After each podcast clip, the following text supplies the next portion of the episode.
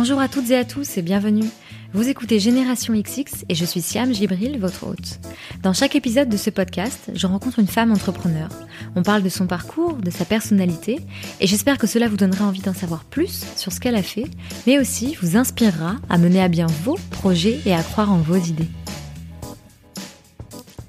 Est-ce que vous connaissez Welcome to the Jungle? Avant de lancer ce nouvel épisode, j'aimerais prendre quelques minutes pour vous en parler, parce que si vous êtes à la recherche d'un emploi ou si vous souhaitez recruter, vous devez absolument connaître ce site. Welcome to the Jungle a été créé en 2015, avec la volonté de permettre à chacun de s'orienter dans la jungle de l'emploi. D'où le nom Welcome to the Jungle, bienvenue dans la jungle. Si vous avez déjà postulé à un job, vous savez que ça peut être un moment hyper stressant. D'ailleurs, c'est pareil lorsque vous souhaitez recruter. C'est difficile de transmettre au candidat l'ADN de votre entreprise dans une simple annonce. Alors justement, plus qu'un site d'emploi, Welcome to the Jungle a été pensé comme un média. Lorsque vous consultez une offre de stage ou de job, que ça soit dans un grand groupe ou dans une start-up, vous avez accès au profil de l'entreprise, avec des vidéos de ses employés, des statistiques et des interviews. En plus de cela, Welcome to the Jungle publie de nombreux articles sur l'emploi, édite des magazines papier et organise des conférences thématiques.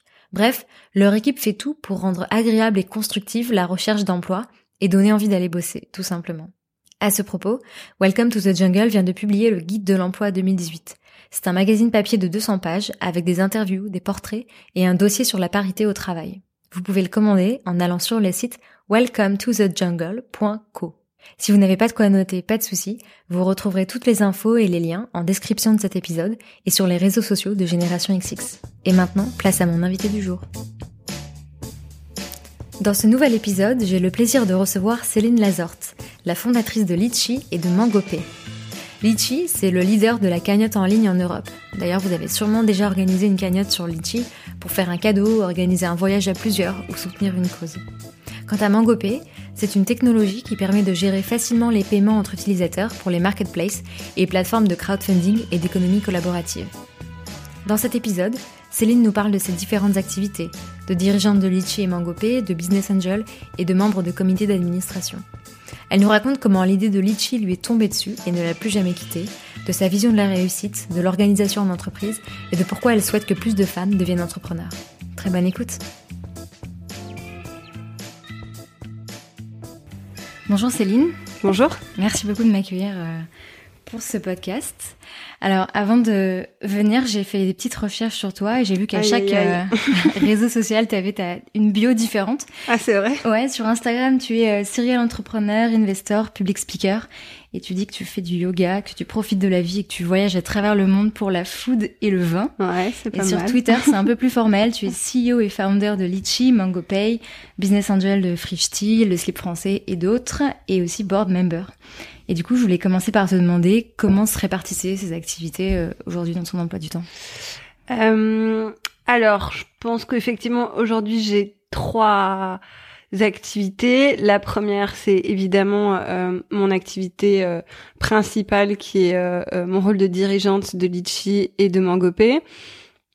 donc j'imagine que ça me prend à peu près, on va dire, 75% de mon temps, quelque chose comme ça.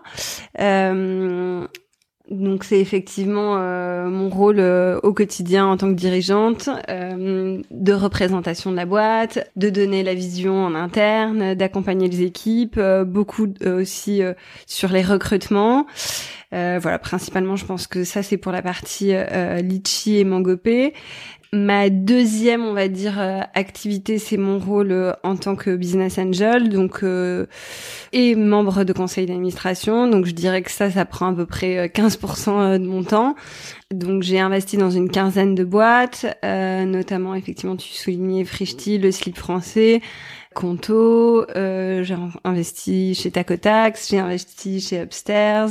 J'ai investi voilà dans plein de boîtes différentes, principalement de la tech et principalement de la tech avec une problématique de forte croissance et pas de stock. Euh, donc euh, voilà. Et parallèlement à ça, il y a effectivement, euh, j'ai des présences dans des conseils d'administration, soit de boîtes dans lesquelles j'ai investi, soit de boîtes dans lesquelles je suis seulement euh, un board member indépendant. Je pense que la principale à l'heure actuelle, c'est mon poste chez Onet, donc qui est la banque du groupe Auchan. Euh, donc j'ai un poste d'administrateur indépendant. Là, mon rôle, ça va être effectivement plutôt de d'accompagner les équipes dirigeantes dans le développement de la stratégie, de challenger les différents projets, et évidemment avec un spectre plutôt digital et, entrepreneurial. Et bah, on va dire que les 10% de mon temps restants sont plutôt consacrés à des interventions publiques plutôt généralement à destination euh, des jeunes ou des femmes ou des jeunes femmes. euh, mon but étant d'encourager euh, les jeunes à créer des entreprises, les femmes à créer des entreprises, bah voilà pour casser le plafond de verre et prendre son destin en main. Et donc il y a aussi le yoga, le vin, t'as un resto aussi, je crois. oui. T'as monté avec des copains. Euh, alors le yoga, c'est plutôt une activité euh, personnelle, on va dire. Euh, donc effectivement, je pratique pas mal le yoga, différents types de yoga, à peu près trois fois par semaine, je ah, pense. Euh, ça varie, ça varie un peu en fonction des semaines, mais euh, voilà, un peu de différents yogas. On a aussi euh, une de nos collaboratrices euh, chez Mongopé qui est instructrice de yoga, donc qui nous fait des cours aussi au bureau. Donc voilà, donc c'est assez assez épanouissant de pouvoir faire différents types de, de, yoga pour moi, parfois très sportif, parfois plutôt orienté sur la méditation. Ça va dépendre de mes des heures de la semaine et de mes et de mes envies. Et puis tu parlais de vin. alors effectivement je pense que je suis euh, assez épicurienne, on va dire. J'aime bien la bonne bouffe, enfin les bonnes choses. Et donc effectivement, j'ai monté avec des copains un resto euh, euh, qui a un un petit resto dans le premier arrondissement où on sert plutôt des produits de la mer à des tarifs très raisonnable. Donc voilà, on travaille avec euh, euh, plein de produits différents. On a des huîtres. Euh, là, c'est la saison parfaite. Donc mm. pour ceux qui aiment les huîtres, c'est le lieu parfait où manger des huîtres de Marraine Oléron. on travaille avec des produits de chez Petrosian. On travaille voilà plein de produits de la mer différents. et en, fait, la petite surprise, c'est qu'il y a un bar à cocktail caché en dessous du restaurant. Donc le resto s'appelle Ostrea et il y a, si on descend quelques marches qu'on trouve en poussant un mur avec un poème de euh, Baudelaire, euh, on trouve un bar à cocktail euh, assez sympa en dessous. Donc voilà. Mais ça, pour moi, je le rentre dans mes activités, on va dire business angel. C'est pas vraiment business angel, mais d'actionnaire. J'ai lu que tu avais commencé à travailler hyper tôt, notamment dans la vente, parce que tu, tu me dis si c'est ça, que ta mère avait plusieurs magasins, donc tu l'aidais. Ensuite, tu as fait une école d'ingénieur, l'EPITA, euh, que tu as complété par un cursus business. Ouais. À quoi tu rêvais plus jeune? Comment tu t'imaginais, euh, tu vois, plus tard? Euh, Je pense que euh, un peu naïvement, euh, j'imaginais euh, que je changeais le monde. Euh, beaucoup d'entrepreneurs disent ça, mais je crois que c'est quelque chose. je, m'imaginais bien avec des super pouvoirs. Je pense que j'avais un peu ce côté de sentiment qu'ont souvent les enfants d'ailleurs, d'invincibilité. voilà, donc j'étais très très très tête brûlée. j'étais persuadée que toute petite, je crois qu'à deux ans et demi, j'ai dit que je savais nager. Je me suis jetée dans une piscine. voilà, j'ai mis les doigts dans la portière euh, quand on me disait de pas les mettre pour tester pour voir ce que ça faisait. Enfin bon, j'ai fait tout un tas de bêtises de ce genre-là. Et effectivement, je pense que j'avais envie euh, de, de changer le monde. Et t'avais une idée de métier concrètement? Non, je pense qu'à peu près comme tous les enfants, je suis passée par différentes phases. Mes parents sont médecins, donc euh, j'ai longtemps voulu être médecin. Puis voilà, finalement ça s'est pas fait. Donc, mais j'avais plus envie de, de liberté et de construire euh, mon monde euh, que qu'une idée de métier à part entière. Et puis après, c'est vrai qu'assez tôt, il y a eu Internet chez mes parents, je pense vers l'âge de 14 ans, donc ce qui est assez jeune pour ma génération. Euh, et à partir du moment où j'ai euh, découvert le web, c'était une conviction pour moi de vouloir travailler dans ce secteur sans euh, savoir exactement ce que je voulais faire, si c'était d'un point de vue technique, d'un point de vue communication, d'un point de vue euh, voilà. Et mais c'est vrai que le, le, secteur pour moi était était une évidence. Et puis euh, en fait, je crois que c'est plus facile de de relier les choses quand on, on regarde en arrière. Mmh, euh, et donc euh, l'entrepreneuriat était une façon pour moi de construire un monde qui soit le mien. Je pense que je suis d'une nature assez sensible et et j'avais effectivement, comme tu l'as dit, beaucoup travaillé quand j'étais jeune, euh, en parallèle de mes études. Euh, et j'ai pas eu une très bonne expérience à un moment donné dans un de mes stages où j'avais trouvé que l'environnement du travail euh, était dur et qu'il n'y avait pas de raison qu'il le soit par principe. Euh, et je crois qu'en fait, avec du recul, ça m'a aussi beaucoup forgé pour me dire que probablement entreprendre pouvait être fait de façon plus humaine et différente. Et donc, je pense que ça a été en fait, avec du recul, une des motivations pour moi pour pour créer ma boîte. L'histoire après dit que donc c'est au moment d'organiser un week-end d'intégration à HEC euh, que tu as l'idée de ce qui va devenir Litchi, c'est-à-dire une cagnotte euh, en ligne pour éviter d'aller avoir chercher l'argent à droite à gauche et de se confronter à des gens qui n'ont pas de cash comme moi. Et euh, pour financer le développement, tu as fait un prêt à la BPI, euh, tes parents t'ont soutenu aussi financièrement, je crois que tu as passé un pacte avec eux pendant un an. Et t'as un business angel qui t'a suivi. Alors dit comme ça, ça paraît hyper simple, mais euh, en réalité, comment ça a été de convaincre ces gens de, de te suivre sur ce projet? Parce que je sais pas si t'as eu d'autres idées, mais euh, beaucoup de gens ont des idées comme ça. Et qu'est-ce qui fait que celle-là, tu l'as poussée jusqu'au bout? Et qu'est-ce qui a été le plus dur aussi à te lancer? Euh, alors Litchi est la seule idée de ma vie, donc je sais pas si c'est tragique ou génial, mais euh, en fait, euh, je crois que le, le, le projet est tombé sur moi puisque voilà, c'est euh, j'ai eu euh, effectivement cette expérience du week-end d'intégration d'HEC, donc si on met les choses dans leur contexte, c'était ma dernière année d'étudiant, j'avais travaillé pas mal auparavant, j'étais j'étais en CDD pour pour Aika à ce moment-là en même temps que mes études, donc qui était la startup dans laquelle je bossais.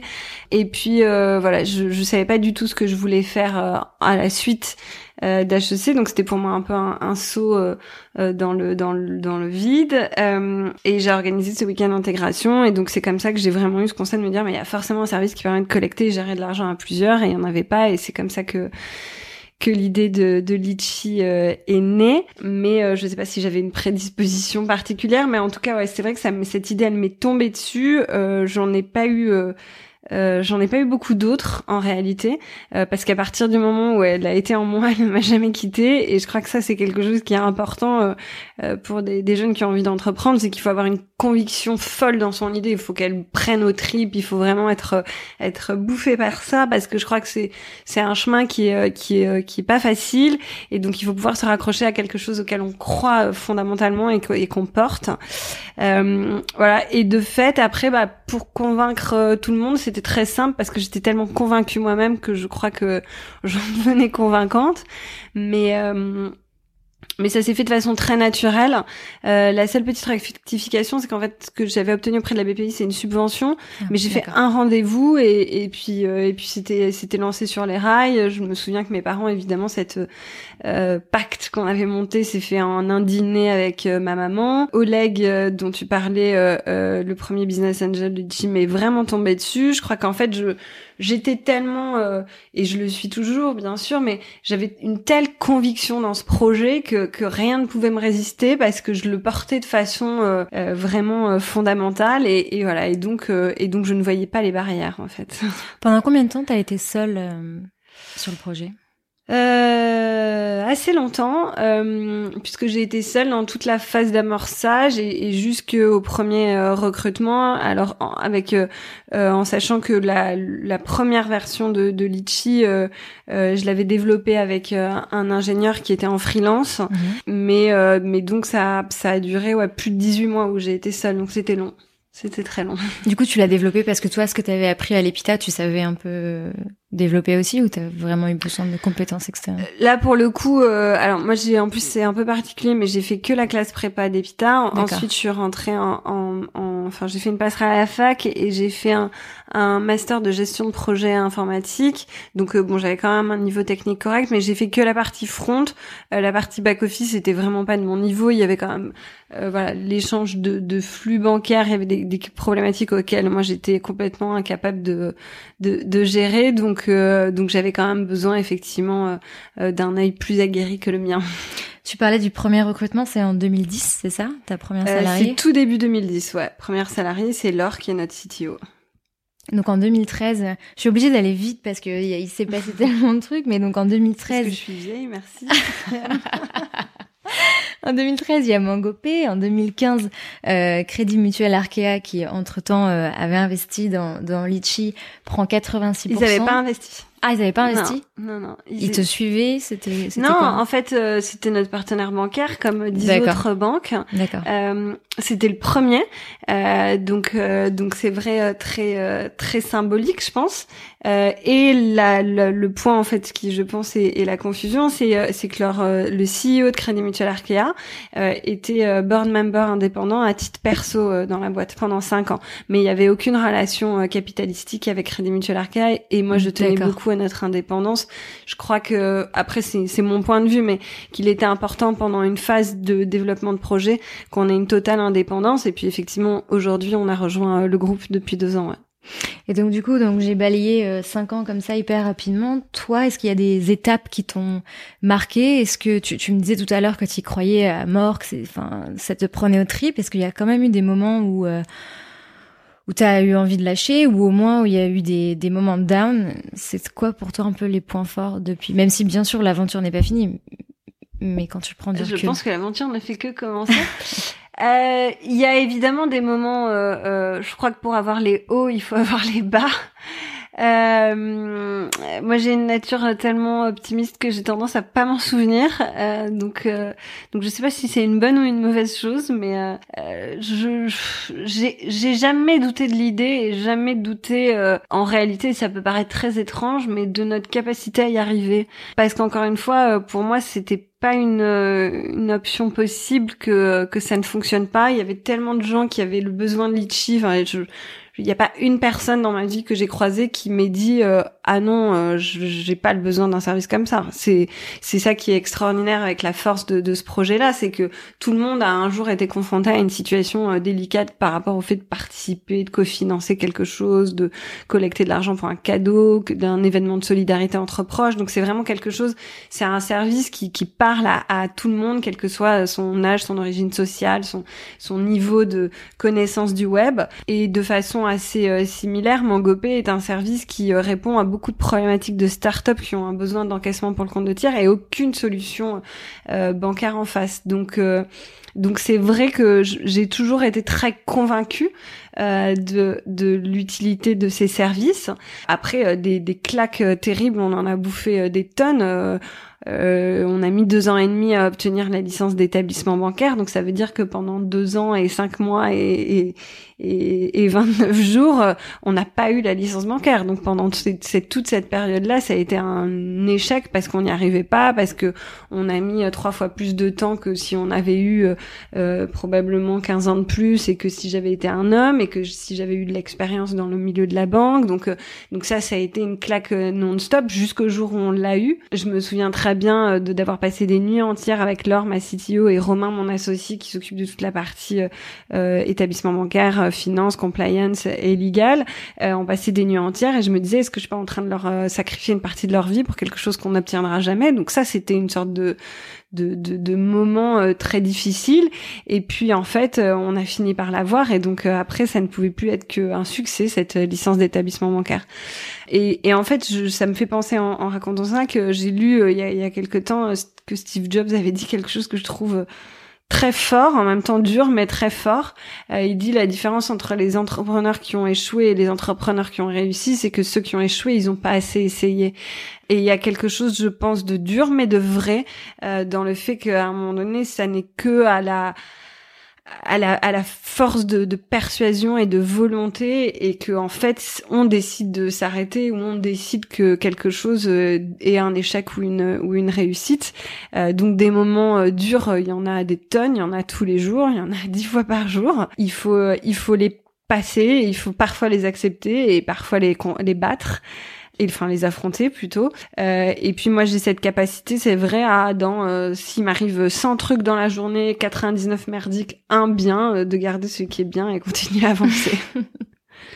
Et qu'est-ce qui t'a, comment t'as su tenir le cap et bien t'entourer? Tu, tu viens de dire par exemple que c'était pas un milieu que tu connaissais forcément la banque, euh, ah que si t'avais eu plus d'expérience ça aurait été plus rapide, etc. Du coup, et j'imagine que comme ton idée était bonne, que beaucoup de, de, gens devaient graviter autour de toi. Euh, comment tu as pris les bonnes décisions et peut-être que tu en as pris des mauvaises aussi euh ah, des mauvaises décisions, on en prend plein, euh, des bonnes aussi de temps en temps. Moi, je suis, j'ai tout à fait tendance à me fier à mon instinct, à tort ou à raison, mais euh, mais pour le moment ça m'a toujours plutôt euh, bien réussi. Euh, donc pour moi une bonne décision c'est une décision qui est juste. Ça c'est je pense un point vraiment important. En fait ce qui est difficile c'est qu'on ne sait que 6 ou 12 mois plus tard si la décision qu'on a prise elle était elle était bonne ou mauvaise. Il faut je crois qu'il y a un point qui est vraiment important quand on entreprend c'est qu'il faut apprendre de ses erreurs parce qu'on fait des erreurs tout le temps mais il faut pas la refaire deux fois parce que c'est une vraie connerie. Euh, donc, euh, donc je crois qu'on a beaucoup de. Il faut être très tolérant avec soi-même sur le, le fait qu'on fait des erreurs. Et puis, euh, par contre, il faut pas les faire deux fois, quoi. Et il y a des personnes. Tu, tu parlais par exemple tout à l'heure de tes associés ouais. qui te soutenaient particulièrement dans ces moments-là. Oui, bah en fait moi j'ai pas eu de cofondateur puisque personne n'a voulu monter la boîte avec moi, mais euh, j'ai associé euh, euh, pas mal de de mes collaborateurs et j'ai Romain donc un de mes amis d'enfance qui m'a rejoint au bout d'un an. et bien oui, je crois que de toute façon une aventure elle est belle que si elle est elle est partagée. C'est pour ça que pour moi c'était important aussi d'associer mes collaborateurs, d'associer le, le, top management. Et évidemment, enfin aujourd'hui encore, c'est une évidence que voilà on est dans le même bateau, je, je, compte sur eux, ils comptent sur moi et, on est vraiment très soudés et je crois que c'est un point qui est, euh, qui est important. Enfin, il n'y a pas de... Cette aventure, c'est la nôtre, ça n'est pas la mienne et ça fait bien longtemps que ça n'est plus la mienne. Je te disais tout à l'heure, je, je, suis allée vite sur les sur les étapes de la croissance de Litchi et de Mangopé. Et en fait, c'est parce que si souvent dans les médias, on présente euh, l'histoire de Litchi comme une success story, et on parle de toi comme euh, une success story. Et du coup, je voulais te demander quel regard toi tu portes sur le succès. Je me rappelle d'un t'avoir entendu parler par exemple du moment où vous avez euh, signé tous les papiers lors de, de la session d'une partie du capital mm. à Crédit Mutuel Arkea, que c'était un énorme euh, moment de joie, de soulagement aussi, parce qu'il y avait énormément de travail derrière.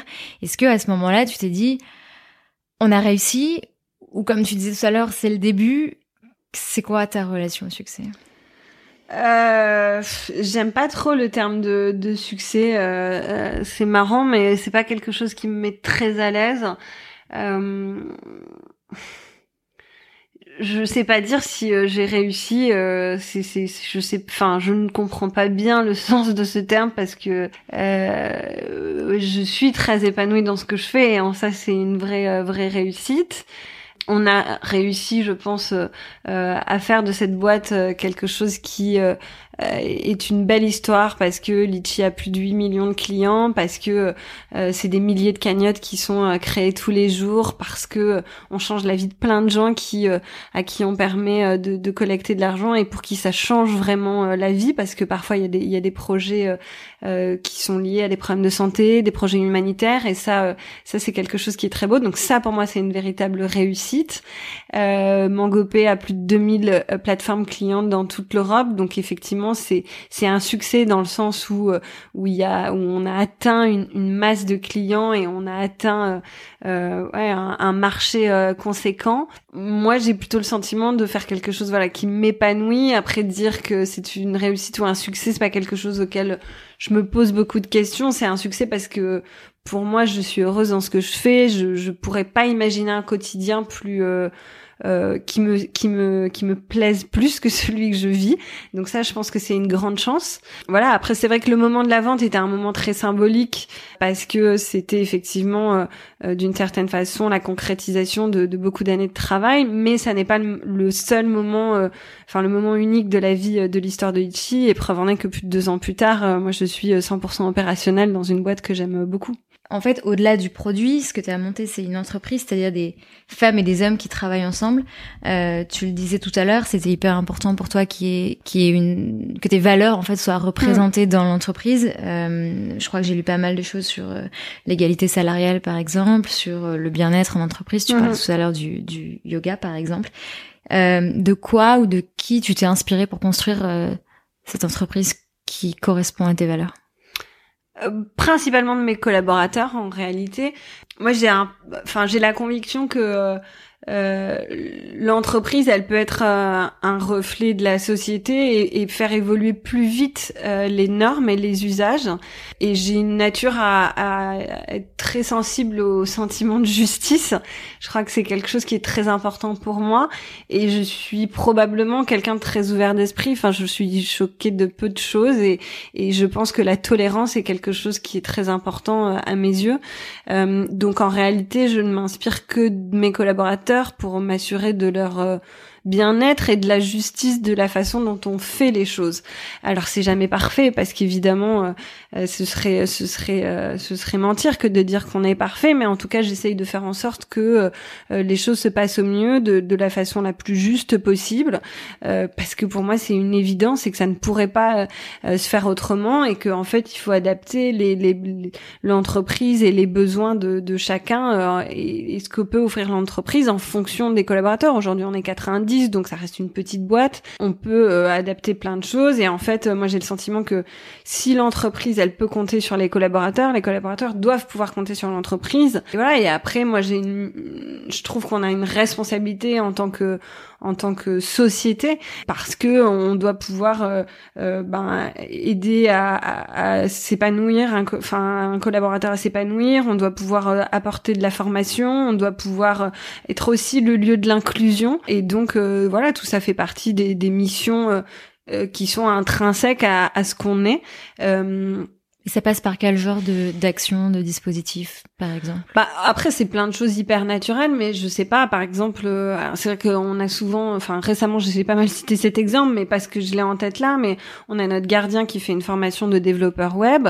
Euh, ben c'est en fait c'est un projet qui est qui est qui est, je pense, euh, vertueux pour tout le monde parce que euh, c'est les développeurs de Litchi qui l'accompagnent dans cette formation, évidemment avec des cours, mais qui qui s'investissent dans ce projet-là. Ça permet à quelqu'un de voilà de, de, de se former, d'apprendre des compétences. C'est aussi quelque chose de, enfin c'est probablement pour nous euh, très positif parce que euh, ça va lui permettre aussi de euh, contribuer à la partie technique de, de Litchi sur du long terme. donc ça, ça fait partie d'un des, des projets qu'on a. On fait, on met en place pas mal de formations continues. Donc j'ai pas mal de collaborateurs qui font des formations en management, des formations en langue, l'anglais ou le français en fonction des des, des nationalités de chacun et puis des envies évidemment de chacun. Voilà, donc c'est plein d'actions euh, diverses et variées. Euh, je sais pas, en fait, on essaie juste d'être euh, intelligent. S'il y a quelqu'un qui est qui a eu un bébé, on va essayer d'adapter son temps de travail, son fonctionnement, parce que c'est des moments qui sont importants. si quelqu'un a, un, parent qui est malade, ce qui peut arriver, bah on va essayer aussi de dire, bah ok, tu vas pas, on va pas t'obliger à prendre des jours de congé, on peut travailler et fonctionner euh, différemment. Donc en fait, c'est juste d'être intelligent et à l'écoute et les choses se mettre en place assez finalement simplement et assez facilement. Il n'y a pas besoin de faire un voilà tout un tout un un branle-bas de combat euh, autour d'un fonctionnement qui doit être intelligent. Et à l'inverse quand la boîte a besoin euh, des collaborateurs tout le monde est sur le pont et, donc c'est c'est comme ça que ça fonctionne. Et tu penses que ça fonctionne parce que comme tu disais vous étiez 90 mais si demain Litchi atteint la, la taille d'un grand groupe euh, ben, j'espère que ça peut encore fonctionner comme ça parce que je crois qu'il tient aux gens de d'être ce qu'ils ont envie d'être. Euh, moi, je pense qu'aujourd'hui, on est comme ça. On n'a pas de DRH, donc on est comme ça parce que euh, parce qu'on avait envie d'être comme ça, parce que les premières personnes que j'ai recrutées avaient cet état d'esprit-là, qu'elles-mêmes elles ont recruté des gens qui avaient fait cet état d'esprit-là, etc. Donc euh, donc voilà. Donc en fait, je crois que ça tient qu'à nous. Euh, et je suis assez convaincue que oui, euh, c'est on peut continuer à grandir tout en ayant tout en ayant un fonctionnement qui soit euh, intelligent. la frontière entre le monde professionnel et la vie personnelle, elle est plus elle est plus, euh, oui, elle est plus meuble aujourd'hui, donc euh, euh, ça a des inconvénients, mais ça peut aussi avoir des avantages. et je pense que c'est ouais, la problématique, elle dépend vraiment de la volonté de chacun des, collaborateurs de se sentir impliqué dans le projet. voilà. J'imagine que tu es hyper sollicité. je voulais savoir qu'est-ce que les gens te demandent généralement? Euh, Euh, qu'est-ce que les gens me demandent généralement Ouais. C'est-à-dire C'est-à-dire, euh, je sais pas, t'as forcément des gens qui te disent euh, Céline, on- on peut prendre un café, j'ai besoin de ton avis sur telle chose, ou comment t'as fait, quel... qu'est- qu'est-ce qui... Mais en fait, souvent, ils ont besoin que je les écoute.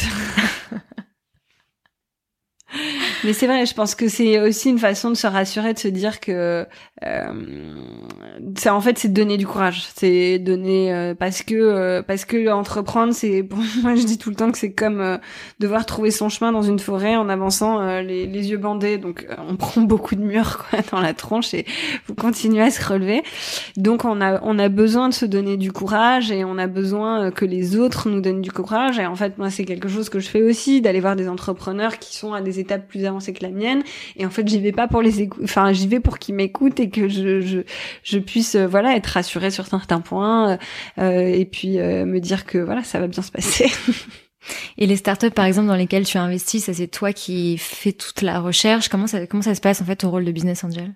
Ben alors j'ai la chance euh, d'être pas mal sollicitée et donc euh, d'avoir un accès au deal flow a- assez naturel, euh, ce qui est super pour moi. Et c'est vrai que du coup, bah après en plus en fonction euh, des différents business angels qui peuvent aussi me relayer des dossiers, et inversement, ça se fait assez euh, assez naturellement. Et puis moi, ce à quoi je suis attentive, c'est vraiment la personne. Je crois que c'est quelque chose qui est euh, Enfin, c'est le plus important en fait, parce que euh, un, un projet de merde avec euh, avec une bonne personne, il a des chances de devenir un super projet. Un, super projet avec une personne euh, qui n'est pas dans le bon état d'esprit, il y a peu de chances que ça marche. Du coup, tu disais au début que tu parlais beaucoup à des jeunes, à des femmes aussi. Et donc, dans ce podcast, je rencontre des femmes entrepreneurs. Je les interroge en tant qu'entrepreneurs. Mm. Et parfois, on me demande, euh, alors, euh, euh, qu'est-ce qu'il a de spécial l'entrepreneuriat au féminin? Et je t'avoue que j'ai un petit problème avec ce terme. Je sais Mm. jamais comment le prendre parce que tu sais jamais ce qui est de, de- de- ce qui vient du genre ou ce qui vient de, de, de la personnalité. Euh, Sur toi, on lit aussi que tu es hyper engagé sur, sur ces questions. Donc, toi, quel sens tu donnes à ton engagement auprès des femmes? Est-ce que euh, tu, tu, tu vas vers des femmes euh, pour les promouvoir en tant que femme ou enfin voilà, c'est quoi toi ta relation à ça? Alors moi, je suis un peu comme toi. Moi, je suis toujours agacée quand on me demande qu'est-ce que ça fait d'être une femme entrepreneur, parce que je réponds toujours que je n'ai jamais été un homme. donc, Voilà. Donc euh, je ne suis incapable de répondre à cette question. Euh, moi j'ai envie de qu'il y ait des femmes qui plus de femmes qui entreprennent parce que euh, je pense que c'est une façon de s'émanciper socialement, professionnellement, euh, qui, et qui que d'autres métiers euh, n'offrent pas.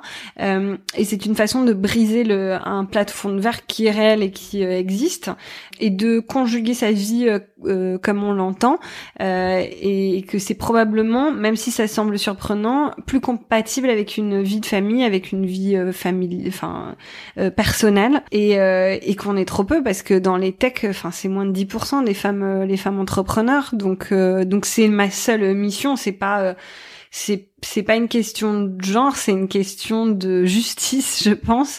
Euh, j'ai participé à une conf qui était organisée par les Échos il y a pas très longtemps, euh, justement sur la question des femmes entrepreneurs, et il y avait un chiffre qui m'a vraiment effondré, c'est qu'il faudra euh, 200 ans pour euh, euh, qu'il n'y ait plus d'inégalité dans l'entreprise.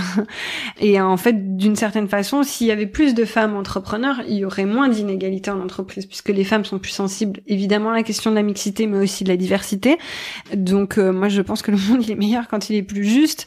Euh, donc c'est pour ça que il me semble important de sensibiliser les femmes au fait que c'est possible.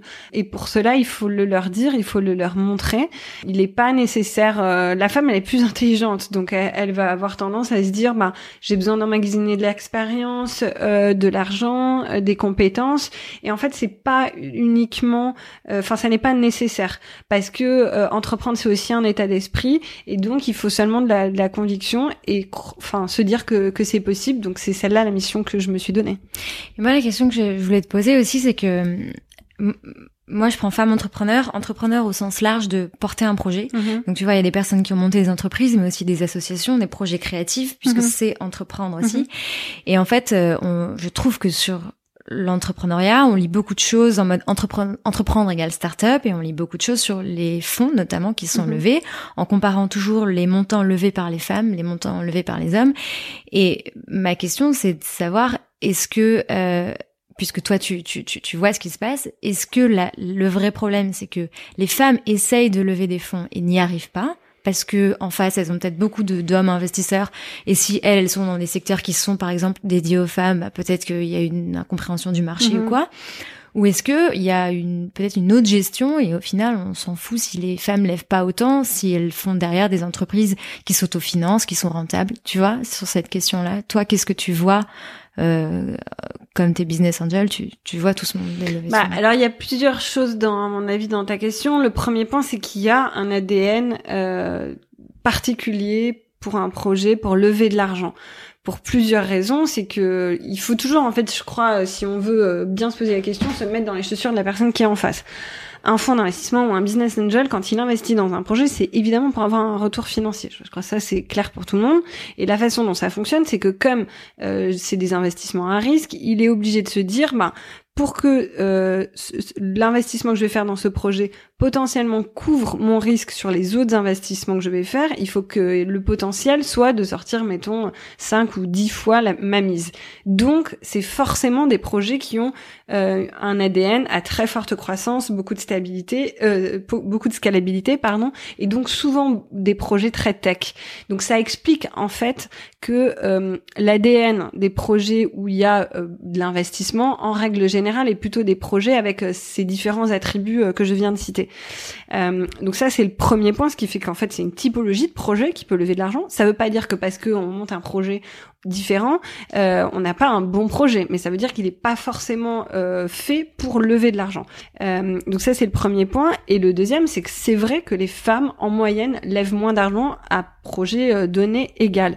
Et ça c'est principalement effectivement dû au fait que je pense que les hommes sont un peu plus bullish et euh, vont avoir un petit peu plus d'audace à dire, à demander des montants importants, à taper à la porte, à être plus insistant, etc.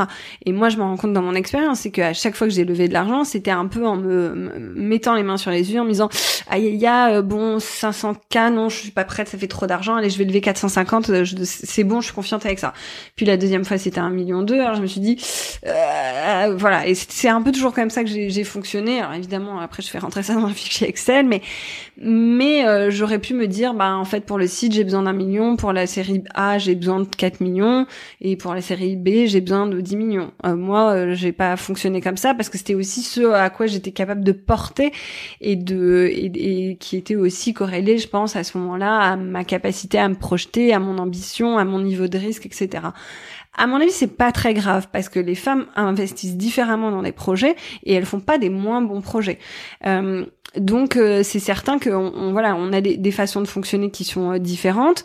Il y a un peu d'éducation à faire auprès de chez certaines femmes et moi je le vois quand je rencontre parfois des projets portés par des femmes, elles vont dire on n'est pas encore sûr qu'on veut lever des fonds, on a besoin de valider ça. Donc ça je pense qu'il y a de l'éducation à faire pour leur dire bah c'est normal qu'il y ait un risque euh, et le business angel et le fonds d'investissement en face dont c'est le métier, il est conscient de ce risque-là. Donc euh, soyez confiante à l'idée que euh, bah, si vous levez d'argent, il y aura toujours du risque. Donc il y a un peu d'éducation à faire. Et puis il y a aussi le fait d'accepter que on fonctionne de façon différente, qu'on investit de façon différente et qu'on ne fera pas des les, les, les femmes ne seront pas euh, des, des, copies euh, des, des, des, hommes enfin les femmes ne seront pas des copies des hommes euh, mais parce qu'elles n'ont pas besoin d'être leur égal parce que on fonctionne différemment et que peut-être même on est supérieur bon ça c'est mettre un petit coup de non mais voilà je pense que y a y a il, faut, il faut accepter que les choses soient faites de, de façon de façon différente donc là dans ce que tu me dis tu trouves quand même des caractéristiques aux femmes qui entreprennent par rapport aux, hommes qui entreprennent dans ce que toi tu vois?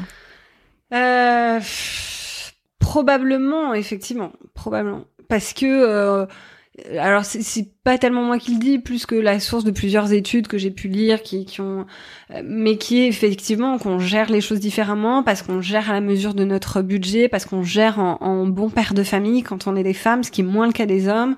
Euh, les hommes ont tendance à être effectivement plus agressifs, parce que euh, voilà pour un, un, grand nombre de raisons. Mais euh, prenons un exemple qui est intéressant. notre concurrent américain qui était monté par un homme, ils ont levé 40 millions de dollars. La boîte n'existe plus aujourd'hui.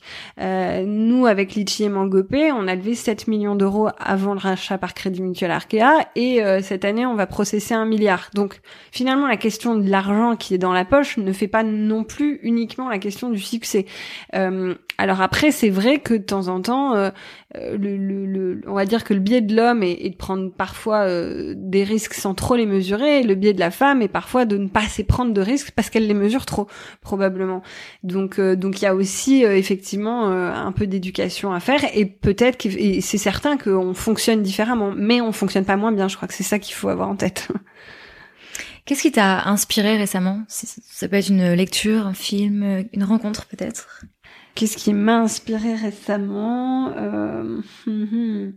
euh, Je suis en train de lire un bouquin de Ruffin sur le, chemin de Saint-Jacques de Compostelle, qui je trouve est assez intéressant parce que euh, il raconte qu'il s'est lancé dans cette aventure justement pour après euh, voilà beaucoup d'engagement, euh, avoir un peu les pieds sur terre et, et voilà faire ce chemin pour pour se retrouver et pour vivre une expérience. donc ça m'inspire pas mal parce que je pense que ça fait partie des projets que je ferai un jour dans ma vie de de faire le chemin de Saint-Jacques de Compostelle, pas pour des questions religieuses mais plutôt pour les questions de l'expérience. donc ça ça m'inspire. Ouais.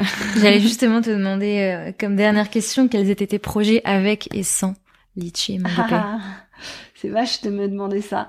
euh, avec Litchi, beaucoup de projets. Hein. On a beaucoup de développement euh, prévus euh, et beaucoup de projets prévus pour les années à venir, principalement euh, à l'international. Beaucoup d'investissements dans la technologie. je crois que en fait, on, on peut jamais s'arrêter si on est, sinon on est mort. Ça c'est un peu ma conviction. Donc il faut innover en permanence. Et nous, notre façon d'innover, c'est vraiment d'être attentif et à l'écoute de nos clients des projets sans litchi. Euh, il y en a d'autres évidemment, il y en a en tout cas. Euh, beaucoup de projets de voyage puisque j'aime beaucoup euh, voyager. Je vais encore retourner en Inde l'année prochaine, donc chaque année je fais un voyage en Inde. des projets, ouais, probablement d'autres projets d'investissement. ça c'est quelque chose que je continue de façon régulière. puis des projets aussi de prendre le temps et d'apprécier une situation qui est qui est aujourd'hui euh, dont je suis je commence à être consciente qu'elle est assez exceptionnelle et donc de prendre le plaisir qui va avec. Bah, merci beaucoup Céline. Merci pour ton invitation. Merci beaucoup à Céline pour son temps et sa confiance et merci à Sybille d'avoir organisé notre rencontre. Si vous souhaitez organiser une cagnotte sur Litchi, c'est sur litchi.com, L-E-E-T-C-H-I. Et si vous êtes une marketplace, une plateforme de crowdfunding ou de l'économie collaborative et que vous cherchez une solution de paiement, ça se passe sur mangopay.com, M-A-N-G-O-P-A-Y. Dernière chose, Litchi recrute. Pour voir toutes les offres, rendez-vous sur welcometothejungle.co dont je vous parlais en intro et vous cherchez Litchi tout simplement. J'espère que cet épisode vous a plu. Si oui, je vous laisse mettre 5 étoiles et un commentaire sur iTunes. Et comme d'habitude, toutes les infos de l'épisode seront disponibles sur Instagram, Twitter, Facebook et sur le site internet générationxx.fr. Merci mille fois pour votre écoute et à très vite. Salut